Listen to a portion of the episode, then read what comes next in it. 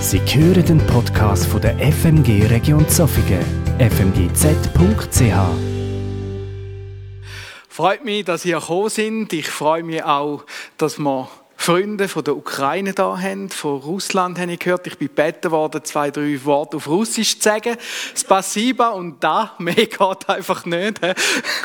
Aber äh, das soll, soll, soll zeig mal, ich finde es schön, dass ihr da sind.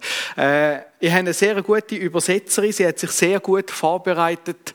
Ich weiß, ich bin eine Herausforderung beim Übersetzen. Ähm, das liegt an mir, nicht an ihr, wenn irgendetwas nicht ganz durchkommt. Ich bin Pastor in der Freien Missionsgemeinde Biel bin relativ schnell da angefahren. Man staunt so am Morgen früh, wie schnell das, das ist, bis man dann da ist, bis man da ankommt. Ich bin verheiratet und ich habe vier Kinder daheim. Die werden jedes Jahr ein bisschen älter, ein bisschen grösser. Und äh, momentan sind sie in einem Alter, das ich sehr geniesse, so 15 bis 9.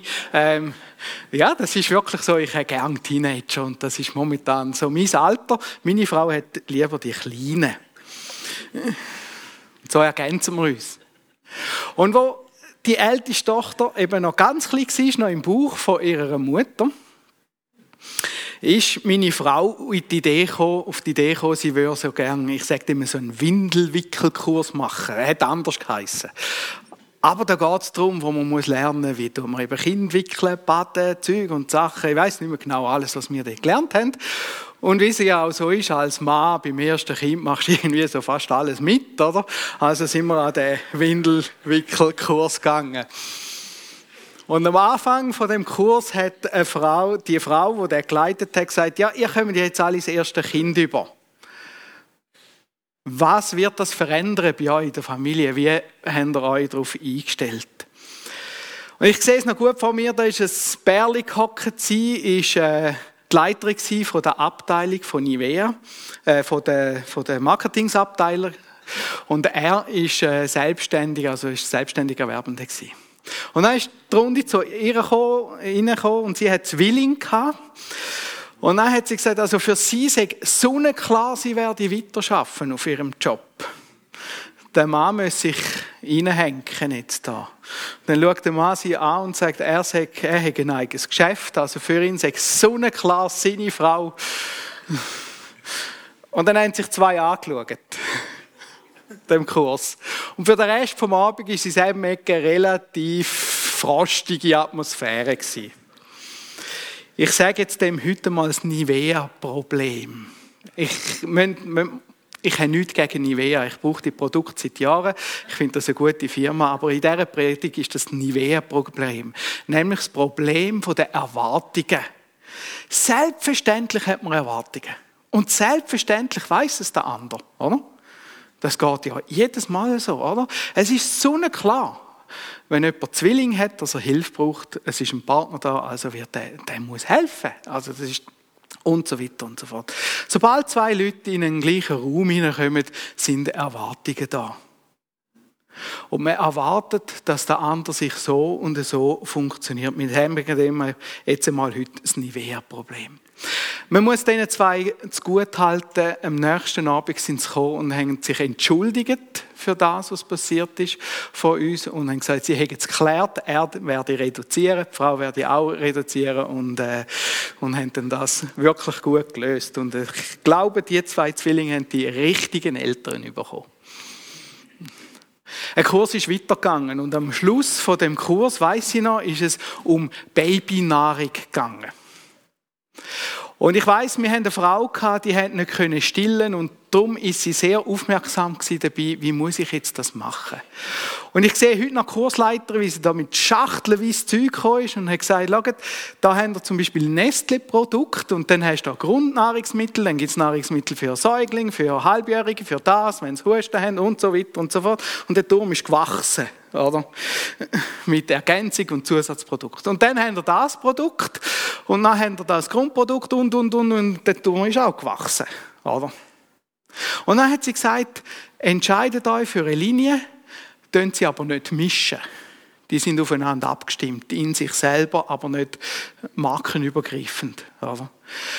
Entscheidet euch für eine Linie und es nicht mischen. Und die Frau ist da gehockt und hat gefragt, ja, und welches ist jetzt die Richtung? Welches ist die Richtung?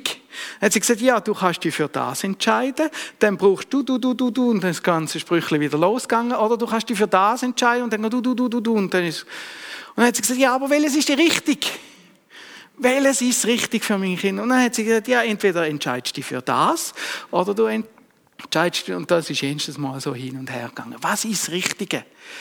Versteht mich nicht falsch, ich hätte gerne Nestle-Produkte, aber heute in dieser Predigt ist das Nestle-Problem. Nämlich das Problem, was ist der einzig richtige Weg?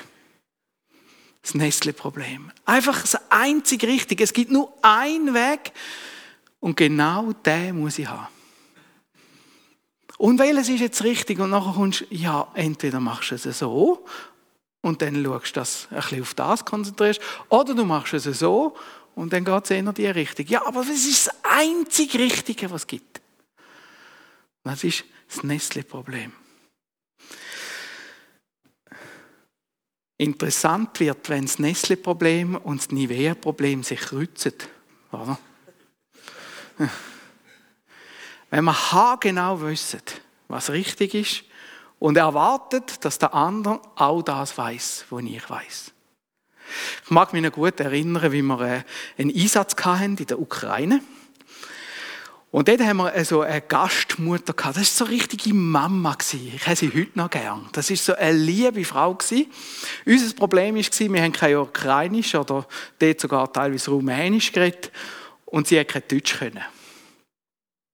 Und sie hat uns einfach möglichst gut beim bemuttern, bepflegen, Gastgeberin sein. Und so sind wir am Morgen teilweise um halb sieben, sieben aufgestanden, sind äh, in die Stube gekommen und dann hat sie uns dort ein Gericht angestellt, weißt du, so Herdöpfelstock mit Fleisch und zum Morgen. und wir haben gekämpft. Und gekämpft. Und wir haben es ihr nicht können sagen. Und, und, und sie hat zugeschaut, wie wir essen, oder? Wie die Schweizer essen. Und am Mittwoch hat sie uns einen Teller voller Sulz angestellt. Kennt ihr das? Das hat Fleisch drin und dann die Sulz, oder? Und es tut mir leid, es ist einfach nicht mehr gegangen. Das, äh, zum Mittag, das wäre kein Problem gewesen, aber zum Morgen, es ist einfach nicht mehr gegangen. Und wir sind gegangen aus dem Haus und ich sehe sie noch, wie sie da gehockt ist, ganz enttäuscht von diesen Tellern. Und ist nachher zurück und zu unseren Übersetzerinnen und hat gesagt, die Schweizer, ich weiß nicht mehr, was ich machen soll. Sehen Sie das Nestle-Problem, das Nivea-Problem? Ich weiß nicht mehr, was ich machen soll. Und dann hat der Übersetzer gesagt, ich weiß, die Schweizer sind gekommen und sie haben gesagt, ich weiß nicht mehr, was wir machen sollen. Und sie haben gesagt, weißt, sie haben gesagt, Brot und Gomfi wären lange zum Morgen. Und dann schaut die Frau rein, was? Der Schweizer lange Brot und Gomfi? Sie hat doch so viel selber gemacht, die Gomfi im Keller. Hey, und die hat uns Brot und Gomfi angestellt und wir haben gegessen und sie ist so glücklich gewesen. Und das ist genau dann, wenn man die Spannung auflöst. Und wo wir gegangen sind, hat sie uns allen noch ein Glas voll Gomfi mitgegeben. Das ist, das ist der Hammer so etwas. Wir haben so ein Nestle-Problem, so ein Nivea-Problem immer wieder, auch in unseren Beziehungen. Das sind auch kulturelle Sachen, oder? Das ist dann manchmal noch fast spannend. Aber das haben wir auch unter uns Schweizer, in der Gemeinde. Jesus kommt da zu einer zu einem Pharisäer heim. Das ist einer, so ein Gesetzeslehrer, oder? So einer, wo, wo das ganz gut weiß. Und wir werden uns die Stellen ein bisschen anschauen und wir merken, da hat es viel Nivea und Nestle drin, auch wenn es die Firmen hier gar noch nicht gibt. Wir steigen mal ein in die ersten Verse 37 und 38. Als er noch redete, bat ihn ein Pharisäer mit ihm zu essen und er ging hinein und setzte sich zu Tisch. Als das der Pharisäer sah, wunderte er sich, dass er sich nicht vor dem Essen gewaschen hatte. Spürt das? Man wäscht seine, also so erziehe ich im Fall meine Kinder auch. Man wäscht seine Hände, bevor man an den Tisch hockt, oder? Und dort ist es noch viel stärker gewesen, noch viel krasser. Und Jesus macht es nicht. Und mit dem, dass er es nicht macht, ist seine ganze Autorität in Frage gestellt worden als Gesetzeslehrer. Kennt denn das Gesetz nicht? Weiß denn nicht, was im Gesetz steht? Das tut man nicht nur aus Hygienegründen, sondern noch viel mehr und viel mehr Sachen. Und er wundert sich. Und genau das Gleiche passiert uns oft. Dann haben wir unsere Regeln, unsere Gesetze. Wir würden es nie so nennen. Und doch sind sie unsere Gesetze. Und dann kommt ein anderer, haltet sich nicht dran. Und die ganze Autorität von dieser Person wird in Frage gestellt. Und Jesus sagt weiter, gehen wir mal weiter zu den nächsten Vers 39 bis 46. Der Herr aber sprach zu ihm, ihr Pharisäer, ihr haltet die Becher und Schüsseln außen rein, aber euer Inneres ist voll Raub und Bosheit ihr Narren.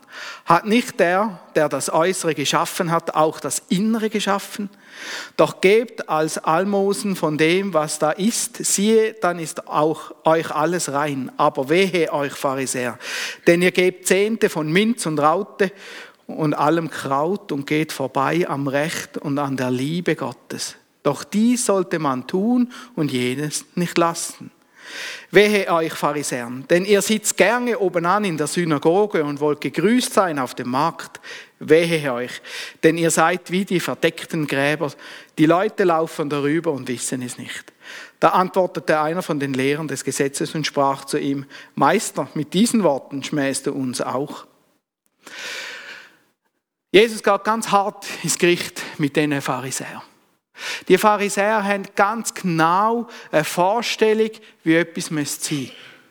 Und durch die genaue Vorstellung vergessen sie, dass noch ein Mensch da ist. Ein Mensch, der lebt. Eben, sie wissen genau, wie man etwas machen. Nestle. Und nachher stellen sie die Forderung. Und das ist noch praktisch, oder? Wenn du so einen Katalog hast, wenn du genau weißt, was du machen musst, dann kannst du eine Checkliste machen und anfangen, Höckli setzen. Zack, zack. Erfüllt, erfüllt, erfüllt. Und wie viele Höcklisten gehen wir immer wieder durch in unserem Leben, in unseren Gedanken, wenn wir mit anderen Menschen zu tun haben. Und ich habe gemerkt, in meinem Leben geht das oft ganz automatisch. Ich mache Höckli, Höckli, Höckli, nicht erfüllt.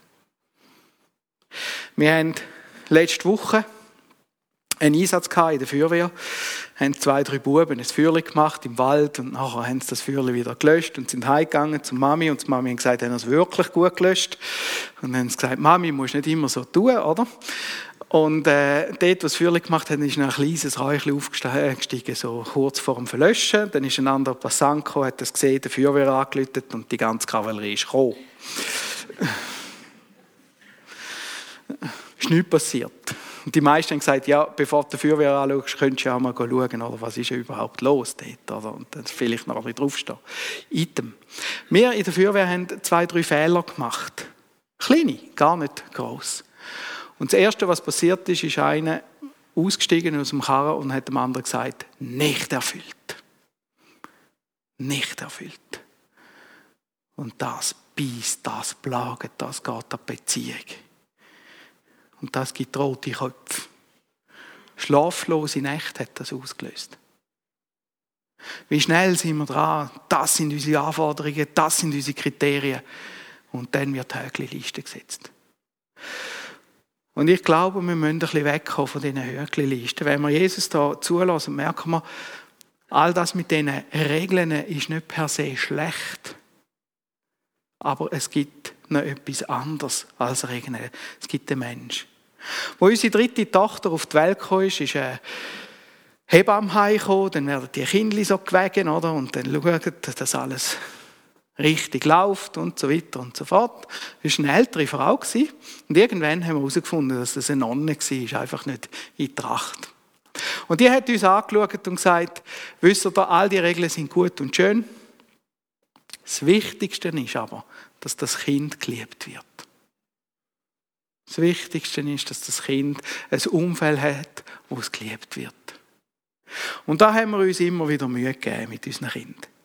Manchmal funktioniert das wunderbar, Kind gern haben, und manchmal ist es eine gewisse Herausforderung. Aber ich gemerkt, das ist gegenseitig. Es geht dann manchmal gleich. Das Wichtige ist, dass jemand geliebt wird. Und wie gut tut es, wenn jemand kommt und mir einfach ein gutes, ein liebes Wort sagt. Und wie gut tut es, wenn das genau dann passiert, wenn ich weiß, dass ich Fehler gemacht habe. Ich habe gemerkt, das hat mich viel stärker verändert, als wenn man noch jemand sagt, was ich alles falsch gemacht habe, wo ich das schon weiß. Und das ist das Problem mit diesen Namen. Wir fangen uns an konzentrieren auf die Namen und versuchen, die in unserem Leben umzusetzen, durchzubrechen. Und irgendwie klappt es nie so ganz. Letzte bin ich von einer Wanderung heimgekommen, haben mir alle Muskeln wehgetan, bin da den Berg abgelaufen. Ich habe gemerkt, dass meine Kondition irgendwo ist, nur nicht bei mir. und dann bin ich daheim und habe gesagt, so, also heute Abend gehe ich auch wieder mal in die Badwanne. Das tut so gut. Dann schaut mich mein Töchterli so an, von unten und sagt, Papi, passest du in die Badwanne?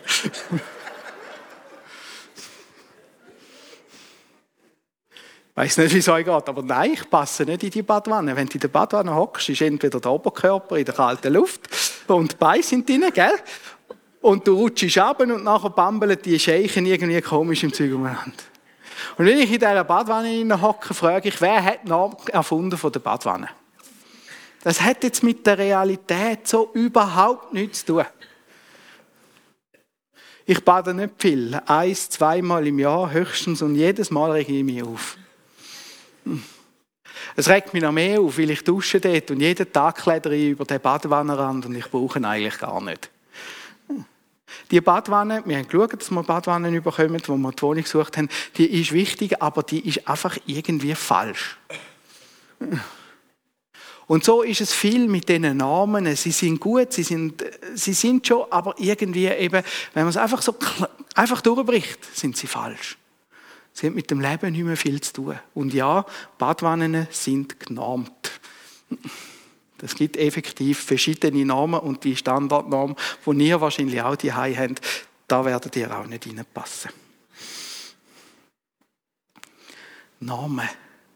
Wie gehen wir mit dem um? Und die Pharisäer haben genau das verlangt. Und genau so gehen wir oft in der Theologie um miteinander. Wir gehen so miteinander um, dass wir gewisse Sachen verlangen und wollen, dass der andere das auch umsetzt. Und dann passieren Verletzungen. Es gibt so Leute, die äh, erdenken sich so Namen und versteht mich nicht falsch, Namen haben uns auch weit gebracht. Gerade heute Morgen habe ich wieder gedacht, wie faszinierend das, das ist, so ein kleines Schachtel voller Wattestäbchen, wie viel das da Platz haben. Was der Name für einen Fluch ist, merkst du erst, wenn du das Wattestäbchen Kistchen so wie ich heute ausgeleert hast. Oder? Du bringst die nicht mehr rein. Das Unhölzli genau das Gleiche. Oder? Es bringt uns ein Stück weit weiter, aber es hat seine Grenzen. Und das müssen wir anschauen. Wenn wir in der Feuerwehr Leute ausbilden, dann sagen wir immer, 20% ist Theorie, 10 bis 20% Theorie, 80 bis 90% Praxis. Und es ist extrem wichtig, dass die Männer das lernen, die Routinen überkommen. Und jetzt müssen wir gut hören, die 20 die sind zwingend nötig. Es geht nicht ohne die. Aber die 80% Übung sind eben auch zwingend nötig. Und was ich erlebe, ist, dass das manchmal sich ein bisschen verschiebt. Oder? Dann stehst du in der Feuerwehr und dann sagt einer Schluchdienst und dann denkst du, oh nein, Schluchdienst, das ist Schluch ausrollen, Schluch einrollen, das ist Zeug umeinander tränken. Und dann fängst du an fachsimpeln mit dem, wo da, da vorne die Übung macht. Und was passiert? Die 20 Prozent werden groß und größer und größer und größer und irgendwann musst du den Schluch nicht mehr so lange umtragen, oder? Ziel erreicht. Aber wenn es darauf ankommt, ist die Theorie nur so gut, wie sie bei uns in der Praxis ist. Und darum ein guter Ausbildner macht einmal so, warte mal, ich zeige das gerade und dann machst du eine Übung. Oder? Und dann sagt er, schau jetzt, das und das ist passiert. Und es geht um das Gewicht, das wir haben. Wir diskutieren extrem viel in unseren Gemeinden teilweise um Details umeinander, wie verrückt. Und manchmal geht es mir so, dass ich das Gefühl habe, es geht uns einfach darum, dass wir es nicht anwenden müssen. So das Fachsimple, wie ich das manchmal mache mit meinen Instruktoren. Oder gemacht habe, jetzt werde ich den Feuerwehr als Leitung übernehmen, jetzt darf ich das nicht mehr machen. Wir diskutieren ganz gern über Sachen, aber wenn es dann um die Handlung geht, dann sind wir manchmal ein bisschen ratlos. Und eigentlich müssten wir uns mehr darum kümmern, um die Handlung und weniger um Theorie. Aber nicht ganz ohne Theorie. Wir diskutieren viel. Aber was ich gemerkt habe, ist, wir diskutieren vielleicht ganz wenig über das Thema Berufung. Wie hat Gott dich berufen? Für was bist du da? Was hat Gott in dein Leben hineingelegt? Ich habe mir in letzter Zeit recht viel Gedanken gemacht über das Thema Berufung. Und ich habe für mich gemerkt, es gibt so wie drei Bereiche. Ich will das euch jetzt schnell zeigen. Es gibt so wie eine, eine äußere Berufung. Also das ist eine Berufung, da bin ich, da kann ich nicht viel dafür. Ich bin als Schweizer Kind auf die Welt gekommen, ich bin als Bauernsohn auf die Welt gekommen. Da habe ich überhaupt nichts dafür oder dagegen können machen. Ich bin als 50 Kind auf die Welt gekommen. Ähm, ich bin im Thurgau auf die Welt gekommen, das finden Berner immer noch ein bisschen gespässig, dort wo ich jetzt bin. Ähm, aber das ist jetzt einfach mal so, da habe ich nichts können machen, für oder dagegen. Das ist so die äußere Berufung. Und je älter das man wird, desto mehr kann man dort vielleicht ändern, so dass ich jetzt eben zum Beispiel auf Biel gezogen bin vor neun Jahren. Aber grundsätzlich sind das Gegebenheiten, die ich habe, ähm, meine Verfassung vom Körper und so weiter und so fort. Und dann haben wir sage ich mal, eine innere Berufung. Das ist vielleicht mein Charakter, was mich ausmacht. Das ist meine Psyche. Das ist all das, wo, wo, wo ein bisschen zu meiner Identität dazugehört. Und jetzt merkt man, das fängt an überlappen. So wie ich denke, wie ich fühle, bin ich eher näher am Wasser gebaut, eher weniger. Die einen kennen vielleicht das Disks, Disk-Modell, fängt da an einordnen und so weiter und so fort. Und dann, glaube ich, gibt es noch wie einen dritten Bereich. Das ist die geistliche Berufung. Was hat Gott in mein Leben hineingelegt? Was will er?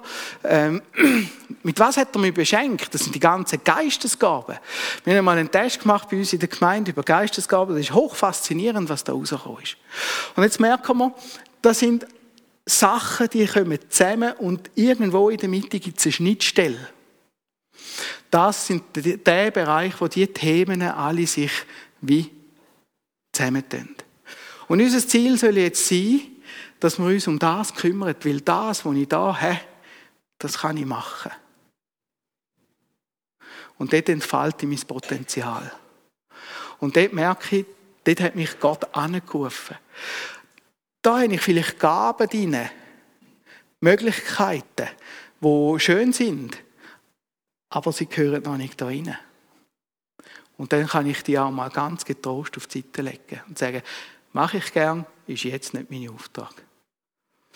Was ich viel erlebe in den Diskussionen geht es darum, dass man versucht, so einen Kreis zu vergrößern. Ja, aber jetzt habe ich die Gabe, jetzt will ich ja die umsetzen und so weiter und so fort. Also es geht immer um die Frage, wie kann ich das noch größer machen?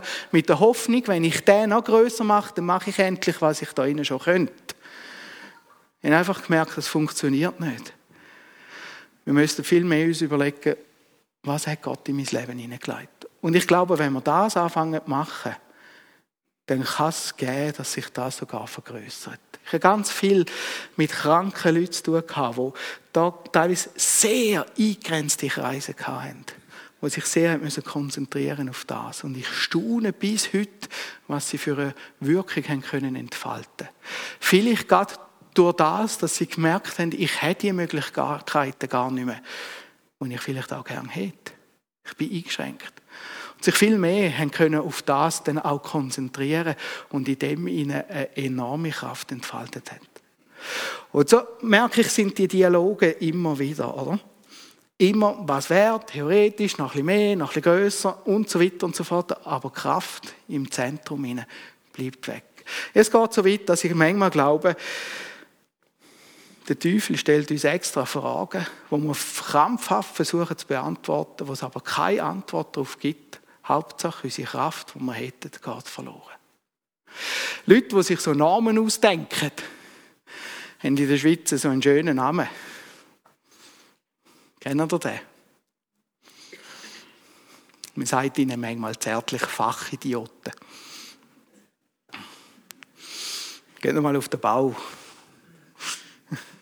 Merkt ihr dann, wenn wieder einer irgendetwas geplant hat, oder?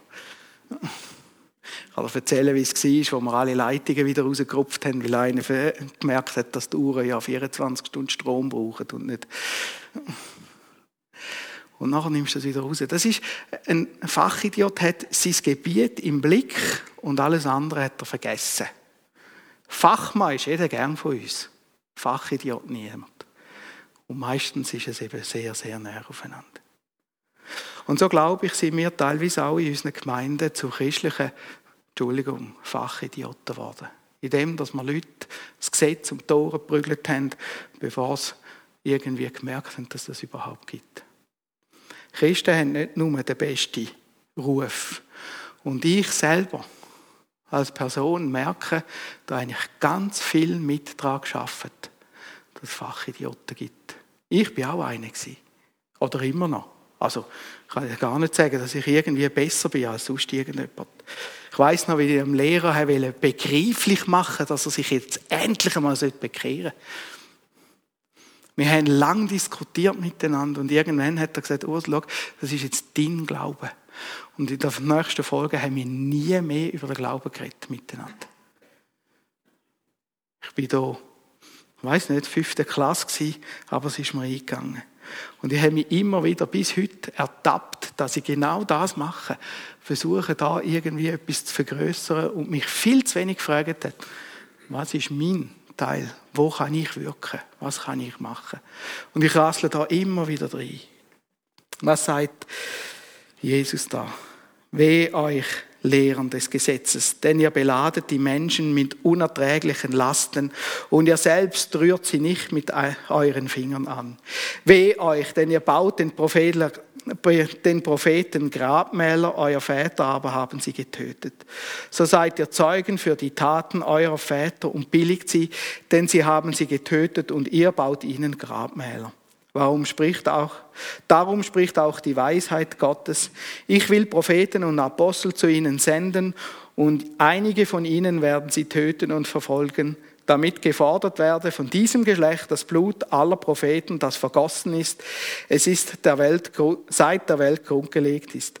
Von Abels Blut an bis zum Blut Zecharias, der umkam zwischen Altar und Tempel. Ja, ich sage euch, er wird, es wird gefordert von diesem Geschlecht. Weh euch Lehren des Gesetzes, denn ihr habt den Schlüssel der Erkenntnis weggenommen. Ihr selbst seid nicht hineingegangen und habt auch denen gewährt, die hinein wollten. Wenn ich den Text lese, fühle ich mich angesprochen als Pharisäer.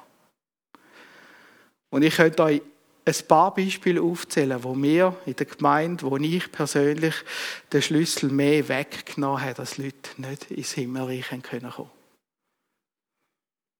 Und das ist manchmal heftig, wenn man das so überlegt. Wir haben gesehen, es geht um mehr. Es geht um die Liebe. Und der Paulus schreibt den Korinther, was die Liebe alles mag. Im 1. Korinther 13, 1 bis 3 lesen wir, wenn ich mit Menschen und mit Engelszungen reden und hätte der Liebe nicht, so wäre ich ein tönendes Erz oder eine klingende Schelle. Also wenn ich die Liebe nicht habe und all die Moral und all das, wo, wo, wo nicht schlecht ist, habe, aber die Liebe nicht, dann werde ich zu einer dringenden Schelle.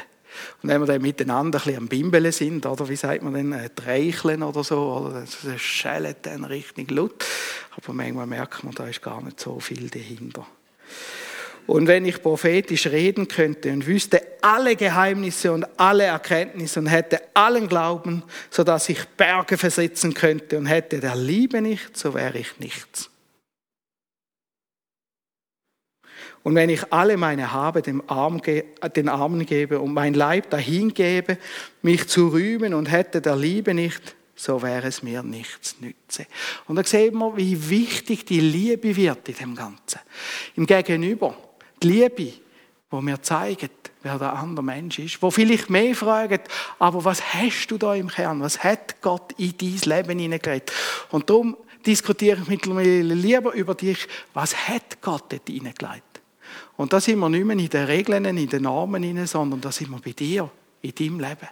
Und wie können wir jetzt helfen, dass dein Leben das kann entfalten dass das zum Tragen kommen Und auch dort zeigt uns der Paulus, wie wir das machen können miteinander. Und er zeigt uns da die Liebe, die Liebe. Es ist nicht meine Liebe. Ich bin, bin bemüht, dass das darf kommen und ich bete Gott darum, dass er mir das gibt im Herz. Merke aber, es ist nicht immer so einfach. Lasst mal. Die Liebe ist langmütig. Das kennt ihr. Die Liebe ist langmütig und freundlich. Die Liebe eifert nicht. Die Liebe treibt nicht Mutwille. Sie bläht sich nicht auf. Sie verhält sich nicht ungehörig. Sie sucht nicht das Ihre. Sie lässt sich nicht erbittern. Sie rechnet das Böse nicht zu. Sie freut sich nicht über die Ungerechtigkeit. Sie freut sich aber an der Wahrheit. Und jetzt kommt ein Satz, der ist für mich ziemlich heftig. Sie erträgt alles, sie glaubt alles, sie hofft alles, sie duldet alles. Und da merke ich schon den Kindern, wie ich da an meine Grenzen ankomme. Und wie schwieriger ist es dann manchmal mit anderen Menschen. Und da brauche ich Jesus in meinem Leben. Die Liebe hört nie mehr auf, wo doch das prophetische Reden aufhören wird und das Zungenreden aufhören wird und die Erkenntnis aufhören wird. Und da merke ich, da bin ich herausgefordert. Da kann ich Nivea und Nestle auf die Seite legen. Das funktioniert nicht mehr ganz. Und ich muss mich anfangen einladen auf Personen, die nicht immer einfach sind.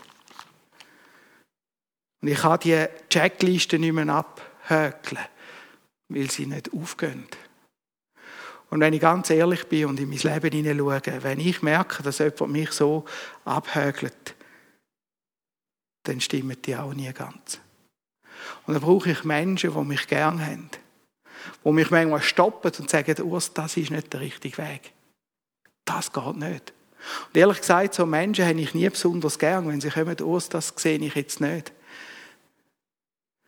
Und manchmal merke ich, zum Glück habe ich die Menschen gehabt.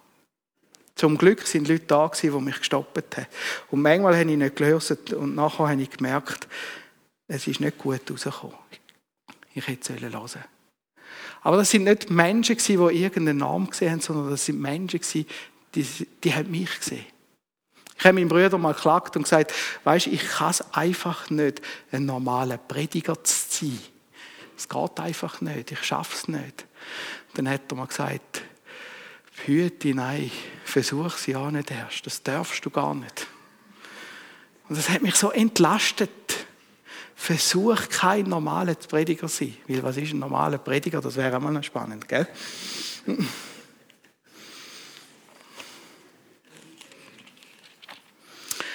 Der Paulus fordert uns auf, Menschen gern zu haben. Und das ist genau das, wo Jesus der Pharisäer, glaube ich, auch will sagen. Er ringt. Jesus hat Pharisäer gern, glaube ich, ganz, ganz fest. Und er ringt immer wieder mit denen.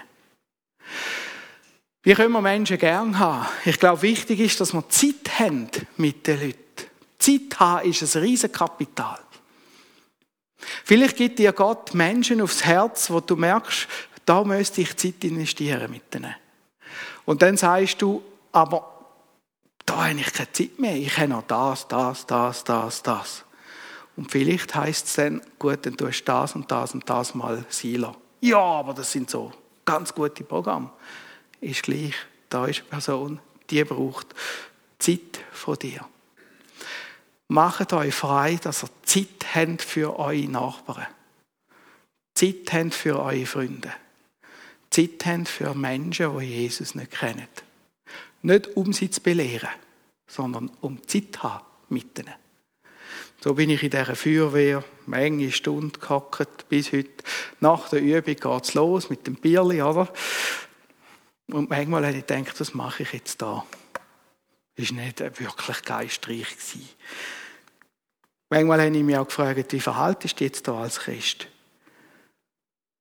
Und auf einmal habe ich gemerkt, einfach weil mich Jesus dort eingestellt hat, hat sich angefangen, etwas zu verändern mit den Personen. Ich habe schon noch gestaunt, weil das ist nicht meine Leistung. Zeit haben. Und das kostet. Zulassen. Nicht besser wissen. Ihr wisst ja, wieso das Christen am meisten streiten untereinander. Äh, nicht Christen, die Schweizer am meisten streiten. Ein Schweizer streitet, weil er will Recht haben. Dann zulassen. Was erzählt der andere? Und beim Zulassen geht es immer darum, was hat Gott dem Menschen da hineingelegt? Was ist da? Vielleicht weiß er es selber nicht einmal. Dann lassen wir dort drauf. Und dann Anteil nehmen. Ich glaube, im Römer 12 haben wir ganz, ganz, ganz einen schönen Text, wie wir das machen können. Römer 12, wo einen da, da.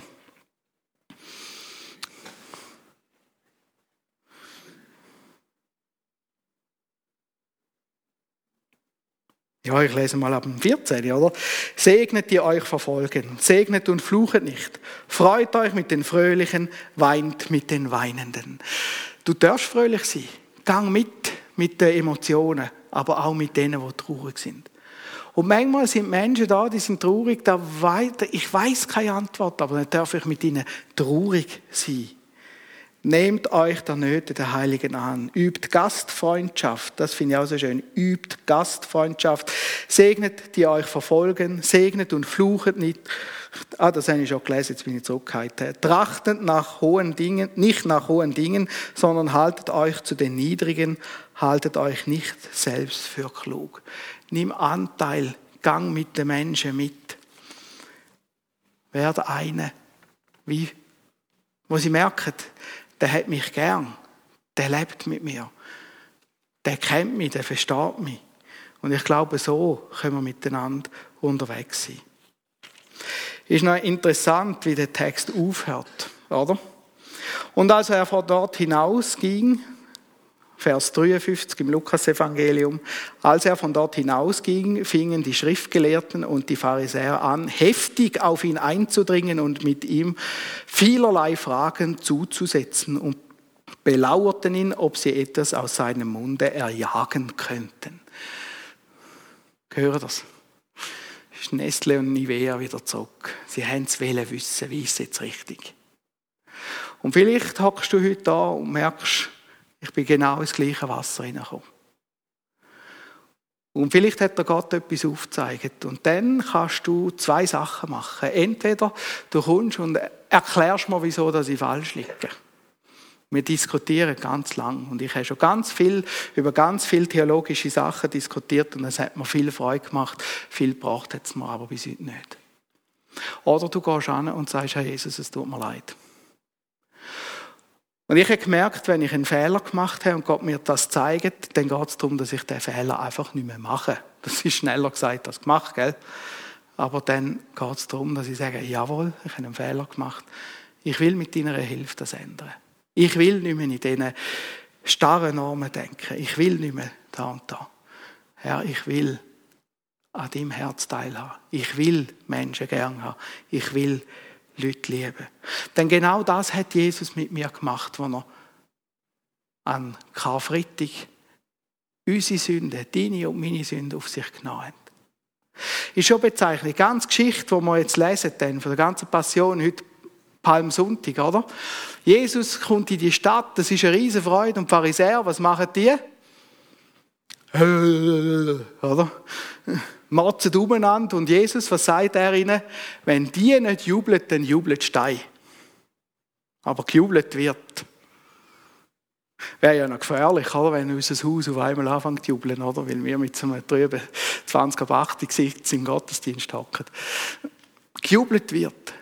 Und das ist genau wie das Gleiche. Und Jesus kommt und geht als Kreuz für deine und für meine Fehler.